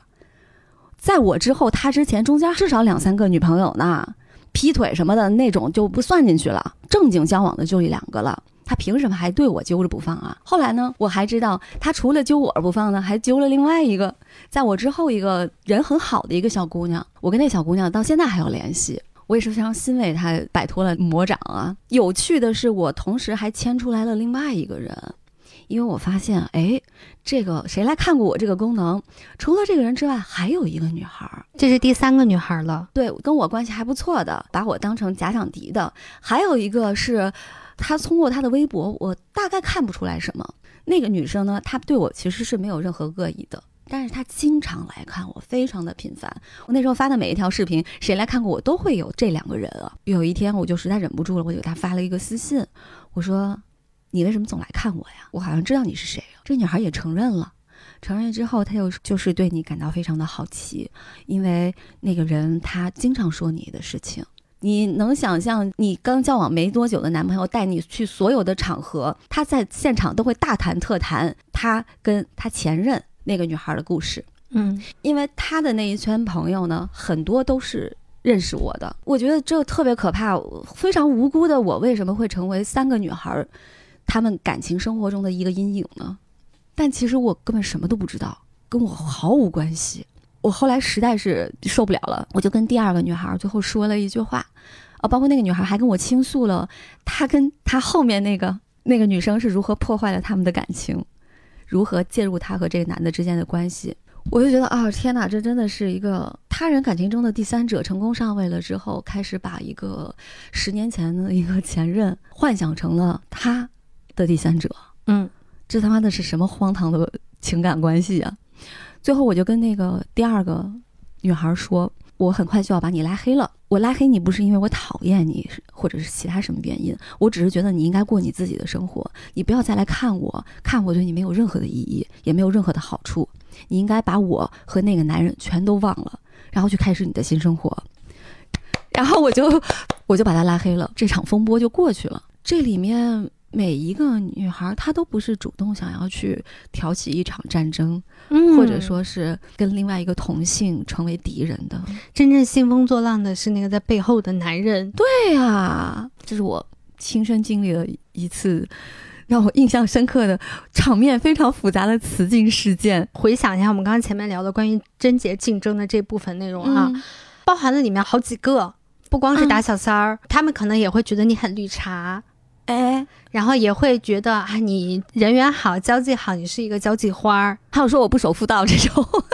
贞洁竞争的一个非常典型的一个嗯表象。当时我觉得这个妹子是不是去女德班洗过脑啊？还是说她把这个女德这个东西变成了一个她在我身上寻找优越感的一个条件了？嗯就是他觉得他未婚，他没有去招惹别的男人，但是我也没有招惹呀，但是我已婚，就仿佛成了个原罪，然后我年龄比他大，嗯，种种的吧，就觉得他好像，他赢过你了。嗯，对，哎，你刚刚讲这个故事里面，我好像还有一种感觉，就是是另外一个我们现在常说的一个词，叫做厌女。我不是他，我不能真正理解他在想什么，但是我所理解的就是他为什么之前一直在模仿我看的书，他会认为这代表着一个女性她是有学识的，她以这个为标准，她觉得自己在这方面是有不足的。嗯。从现在注册豆瓣，那她豆瓣就开始疯狂的标注书和电影，嗯。她一定要达到一个标注的数量要比我多，嗯。那他就认为这方面他是赢过我了，因为他把这个东西变成了一个对自我的一个评价体系了。他比你更聪明，比你更有学识。是的，他厌恶这个看起来好像没有那么聪明、没有那么多学识、没有看过那么多书的自己。对的。他在微博上表现出来的是，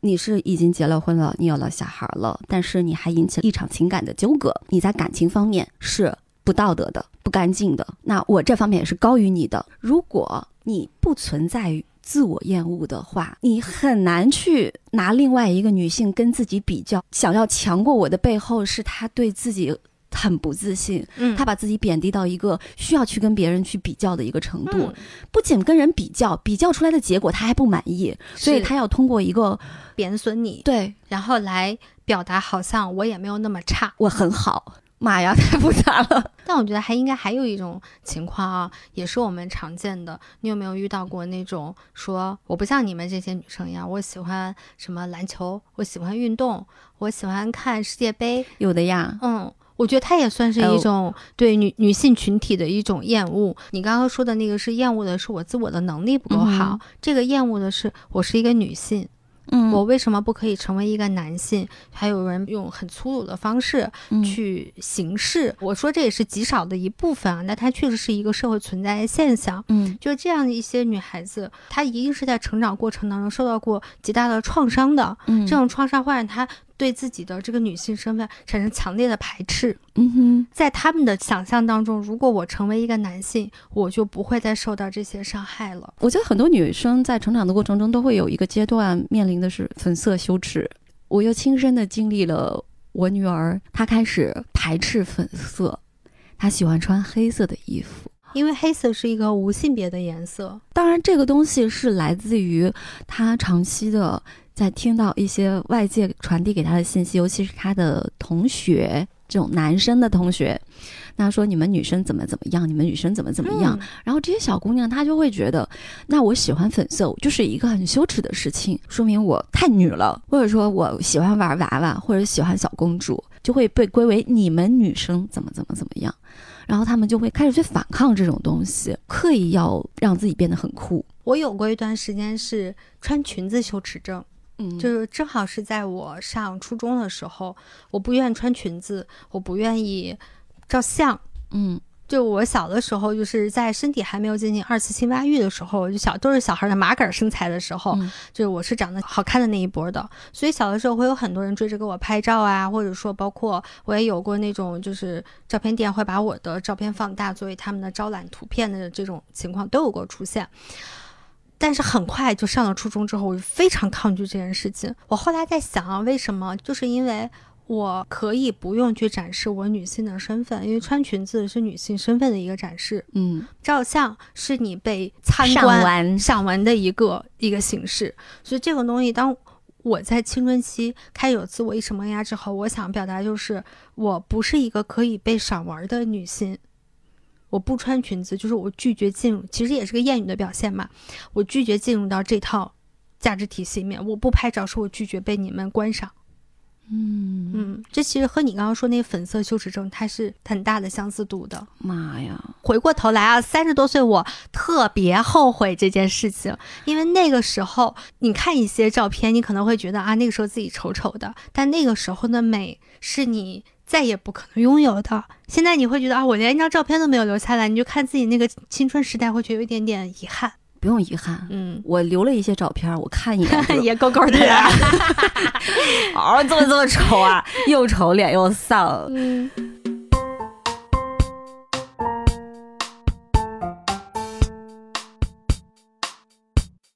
那第四个词境，我们说的是把男性当竞争筹码，这其实，在《跃动青春》我们刚刚讲的那个故事里面也有。你说江头美嘉她有多喜欢志摩聪介吗？好像最开始也不是，嗯，最开始他是把志摩聪介当成一个他可以进入到某一个核心圈子里面的工具。嗯，或者说我们以前聊过的爱马仕，对，就智谋聪介是那个爱马仕。是的，我提上这个爱马仕出门，别人就会对我高看一眼。这个评价体系是什么？就是以是否能够拥有优质男性来评判一个女性是否成功。嗯，江东美嘉就是把自己套到这个里头了。但其实现实生活当中，你评判一个人他是不是优秀，如果他的伴侣也很优秀，作为我来讲，我会觉得，哎，他真的很棒，他找到了一个这么优秀的伴侣。但我不会因为他的优秀，我会等同于啊，那是因为他找到了这个伴侣。嗯，无论男女都不应该是这样子的。那我们现在常说哈、嗯，那女性的价值是什么？一种呢，就是我们靠自己挣来的，你不论是学识，还是你的工作，嗯，社会地位，你自己挣来的。那另外一种，我不是说我们认可的，而是社会常规上认为的啊，嗯就是男人赋予的。现实是后者的价值高于前者。后者是会得到大部分的男性和整个的社会舆论对你的一个正面评价。对前者其实是会得到我们同为女性群体的赞美。所以在第二种就是后者被男人赋予的这个价值的这个价值观体系下，男人呢会把你被我看上了当成一种就是女性的胜利，嗯，稍微有点绕这个逻辑，明白明白明白。对吧？嗯就是我看上你了，这就是你人生当中的胜利，你人生当中的荣耀。而那些没有对象、没有结婚的人，就会被这个社会舆论定义为剩女。嗯，这两年才出现了“剩男”这个词，以前都只听过“剩女”这个词。嗯，就你是被剩下来那一个，你是被淘汰下来的那一个。但实际上，按照我国畸形的出生性别比来说，“剩男”这个词应该是比“剩女”的实际使用频率应该要高非常多的。是的，这个逻辑下，它不是一个简单的词竞，嗯，它是男性在竞争配偶的逻辑。他嗯竞争的是他对于这个女性的拥有的支配权的问题。那本质上呢，他们是把这个女性当成了一个客体。女性在这里面的价值就是我能不能属于这个男人。嗯我们最常见的在生活琐事里面看到的这种关系之下的雌竞是来源于婆媳关系。婆媳两个人，她是在对同一个男人展开竞争，她在竞争这个男人对我的关注度。给他好了，反正男人多的是。所以我支持上野千鹤子在书里面写到的“一人一杀”。我治不了别的男的，我还治不了我身边这个吗？嗯。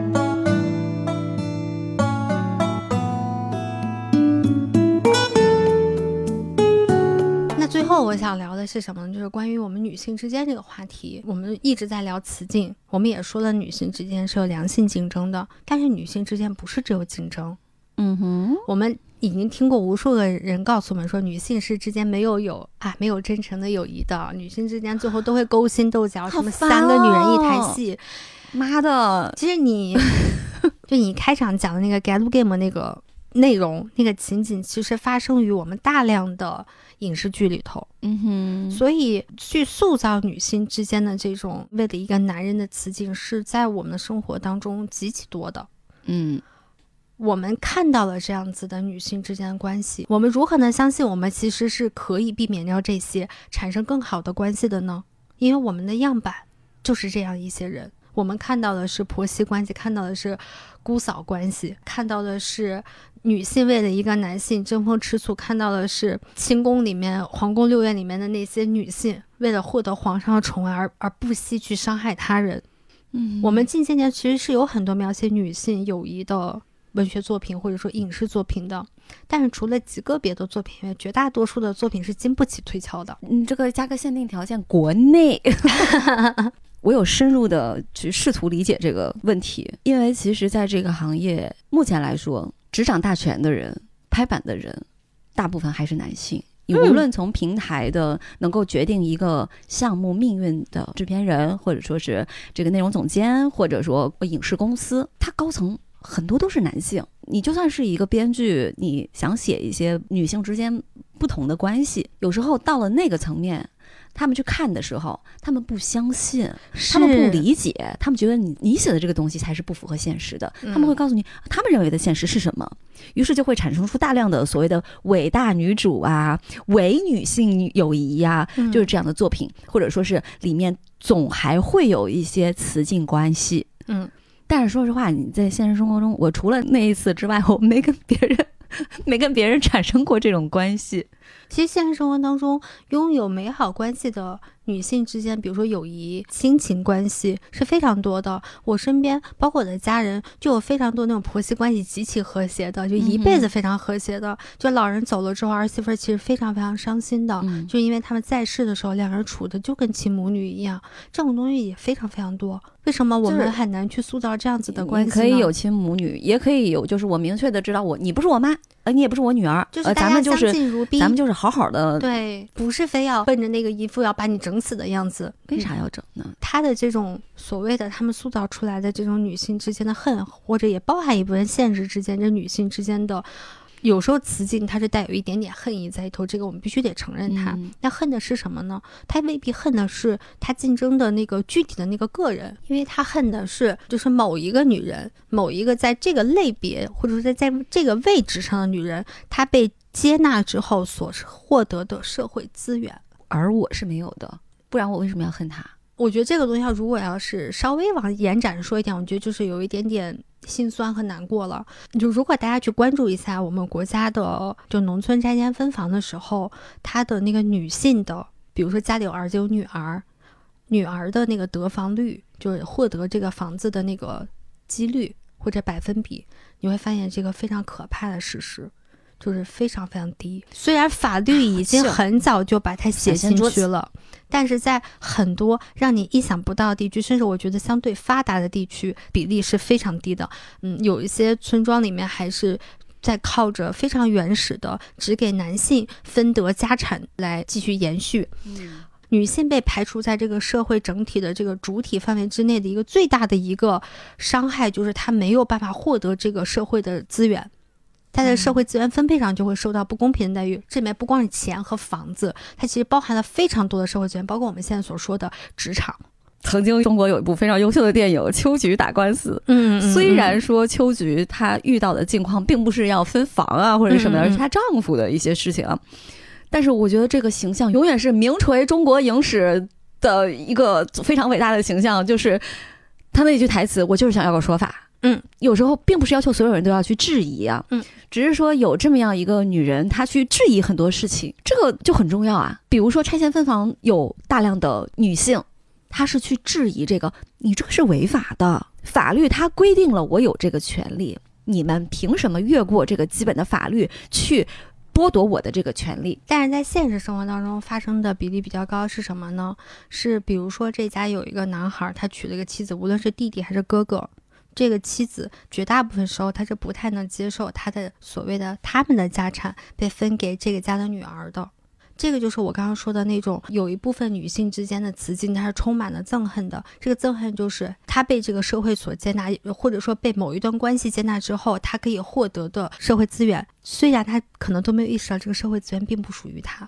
这个社会资源属于她依附的那个男人。一方面，获得资源的人憎恨有人来跟他争夺这个资源。另外一个人，他憎恨的是我凭什么被挤出了这个世界？憎恨在这个世界上缺乏一个主体的我，就是你很难说把一个社会现象，你给它单纯的用我们要反对雌竞等等一系列简单的一些思维去理解它，去套用它，因为生活就是这样，在他们的那样子的世界里面，我所知道的有的时候，他甚至进行的是生死存亡的抉择。嗯但是如果我们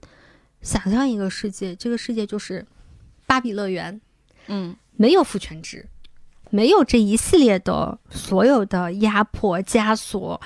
洗脑想法，所有这一切。虽然我也不知道这个世界它真正意义上存在出来会是什么样子，因为我想象不出来。但是有人试图做这个想象，我们可以看看在这样子的一个社会的一个构架底下，女性之间的友谊又会是一个什么样子的？我给大家举一个例子，我们之前推荐过一本书，是也是去年的豆瓣奇幻类图书的第一名。很神奇。它是一个女权主义的书，但是它是一个奇幻小说。然后我去看它，我非常非常喜欢它。这个书名我觉得写的就很棒，叫做嗯《她对此感到厌烦》。嗯就女字旁的她，她对此感到厌烦。她厌烦的就是我们刚刚在这一期节目里讨论的所有这个框架下的所有东西，对于女性的所有的捆绑和束缚。嗯它是一个架空穿越类游戏的一个小说，它是一个玩游戏的女生穿越到了一个无法退出的一个游戏里面，然后那个游戏呢，它其实就是个乙女游是一。个西方奇幻设定的乙女游戏。对中世纪背景之下一个乙女游戏，然后她之前呢都是当圣女啊，当什么的，然后发现她永远都在这个循环里面一遍遍的玩儿，直到她当了这里面所谓的一个恶女，这个恶女的就是女主，她叫做莉莉丝。她呢就发现这个所谓的虚拟的游戏世界的社会价值体系和社会构建，完完全全就和现实生活产生了对照，就是一个非常典型的父权制的一个社会。她就特别想反抗这件事儿，所以她在呃这本书，她现在应该是出版了上，她应该是上下两册，最终出版的话，在上册里面，她写的这个女孩儿，她如何在之前上百次的轮回当中汲取了很多经验，在莉莉丝的这一世里面，如何利用她的智慧，利用她的资源，利用她的身份，利用她能利用所有一切的去。不是说推翻，而是说在这个男权的父权的这种社会价值体系之下去为女性博得一个出路。听起来是不是很荒谬？一个乙女游戏是以女性用户为目标群体的，但是它其实整个的价值观还是一个非常非常父权的。然后那上册的书呢，就停留在就莉莉丝联合了这个国家的公主，这个公主呢就是一个从小被当男孩子一样养起来的一个女性，也是一个非常有学识、啊有胆略、有谋略的一个女性。这个国家第一个受封为骑士的女性性，，她也参与了很多国家的政务的这个处理。嗯然后他们俩联手这个事儿呢，结果刚开始呢，大家都以为他们要是小孩过家家，最后发现这两个女孩又是开办学校，又是让女性能学会使用武器等等一系列的事情之后，上层的这些男性就慌了。嗯就用各种办法，最后把他们的这个，你都不能说是他们革命，你说把他改良派吧，算是嗯嗯嗯把他们这个改良就给抹杀了。从那之后，莉莉丝就痛定思痛，她发现自己之前太天真了，因为你无论如何，你都是在人家的那套价值体系之下去运行的，你在那个错误的价值体系下去运行你你认为正确的事情，你怎么可能对得上呢？所以在第二本书里面，就下册，他讲的主要就是他们要推翻这个制度。要重新建立一个属于他们认为上正确的、理想的一个制度，也就是我们可以理解芭比乐园。那这个过程呢，就分了两段儿，一段就是莉莉丝的个人逃亡史。她在逃亡的路上，她遇到了非常多的女性，她把她们都算是给团结到一起了吧，就是一些不愿意再回到曾经的那一段痛苦生活当中的女性。嗯那她们逃亡的目的地呢，其实就是前面我们说的那个公主她的封地，她们只有到了公主那儿，她们才能受到庇护。那在这个路上呢，她们也要杀怪，因为它毕竟是个游戏嘛，要打怪。然后这里面有一个小女孩呢，因为她们的名字都太复杂了，都是来自于西方的一些神话故事，我实在记不得了，咱们就给她叫。小红吧，这样比较好记。小红是一个非常没有自信的一个女孩，她之前一直觉得我也练剑，我也练很多技能，为什么我就是没有跟我同一批过来的女孩子学得快？结果有一天呢，她和另外两个女孩，她们就去森林里面是捡柴火还是干什么，结果遇到了怪兽。等到女主莉莉丝发现的时候，就她们三个人已经受伤了。然后莉莉丝呢，到那去之后，她因为她是一个能力很强的一个人，她观察一下，大概率呢，这个兽他们是三个是可以搞得定的。然后她就开始指挥他们三个人说怎么去杀这个怪兽。结果在一番缠斗当中，另外两个小女孩呢就负伤比较严重。那现在这个事儿呢就交给了小红，小红就懵了。莉莉丝告诉她你要怎么去砍掉这个熊的脖子。打个比方啊，要从哪根肋骨、哪个骨头、哪个骨头缝，然后什么地方你要下刀子，她就懵了。但是她依然奋勇的去击杀了这个怪物。虽然没有杀死，那最终的这一击是另外两个女孩当中有一个缓过劲儿来之后，她去击杀了。这是他们这个小分队的第一次击杀怪物胜利。结束之后，所有人都很开心，只有小红不开心，因为她觉得她拖累了另外两个女孩子。如果没有她的拖累，她们可能早就战胜这个怪物了。他说：“都是我没有做好，而且莉莉丝你也提示我了，我要怎么做，但是我什么都做不到，我就是最不好的那一个。”然后所有人就说：“不是的，我最开始也不会像你一样做的那么好，嗯，你能做到现在这样就已经是一个奇迹了。”还有，但是另外两个女孩她最终杀了这个怪兽啊，我什么都没有做到，我真的很糟糕。当他们回到那个营地的时候，见到了他们剩下团里的女孩子之后，就讲了发生的这个事情。所有人都都想不通，为什么小红要这么认为自己是一个很差的人？因为小红说，因为她一直都被别人说这是她的问题，她不够好，她不够美，她不够贤妻良母，她做饭不够好，她怎么怎么样？她一直活在这样一个体系里面。当时所有的在场的女孩都哭了。因为或多或少，这些女孩在自己的生活当中都遇到过这样的评价。当大家脱离掉这套评价体系之后，看到的就不再是说啊，你怎么那么蠢，你怎么就做的不够好，你就是那个娇妻，你不是在用这些语言再去攻击对方，而是看到了这个女孩和他们一样，曾经受到过很多伤害，并且她努力的要想成为一个更好的自己，给予她鼓励，给予她帮助。他们紧密的团结在一起，在这个团队里面，他们在一开始当这帮女孩走在一起的时候，也担心过说我们之间会不会发生一些很不愉快的事情，我们会不会真的像很多人揣测的一样，女人之间就是三个女人一台戏，然后就是会勾心斗角，就是会撕逼吵架。好生但其实这个团队非常非常非常非常的团结。你刚才讲的这个，不禁让我想起来，最近我不是在研究游戏吗？刚刚开始接触到那个电竞这个领域，然后我就看到有一个还蛮有名的一个事件，一个比赛叫 TICU，差不多是一些打 DOTA 的那种老玩家啊，他们组织的一个内战的一个比赛。就曾经发生过一个事情，呃，四个女选手，其实她们的水平就比我们普通人肯定要强得多啦，但是在 DOTA 圈里面属于那种比较一般的。刚开始是一个很厉害的一个男选手带着这个四个女孩儿，结果被对方全男队虐的渣都不剩。他们就说是要不要找一个国服打刀塔打最好的一个女选手，叫阿夏夏，找这个阿夏夏来带他们。这个阿夏夏当时就说她愿意来干这个事情，为什么呢？因为他听到里面有个叫夏伊可的那个选手，他赛后就是在那哇哇大哭，就一边哭一边说：“我觉得我太菜了，什么什么的。”阿夏夏就说，看到那个切片的时候，他决定要带这个队。这个女孩哭不是因为别的，就是被男选手打了或者怎么样的，她纯粹是因为她觉得她自己做的不够好，嗯她还可以更好。她就说：“我觉得她是有胜负欲的。”嗯，然后就开始训练这些女队，一个女大腿带着四个打辅助的妹子，怎么样子赢过对方的男队。他就是给他们很大的信心，然后帮他们配置英雄，然后教他们很多的策略、很多的战术。就是之前这不就是现实版的丽丝对吗？他们刚开始可能各打各的，但是我给你们推荐的可能是你们平时不太顺手的英雄，但是他们的配置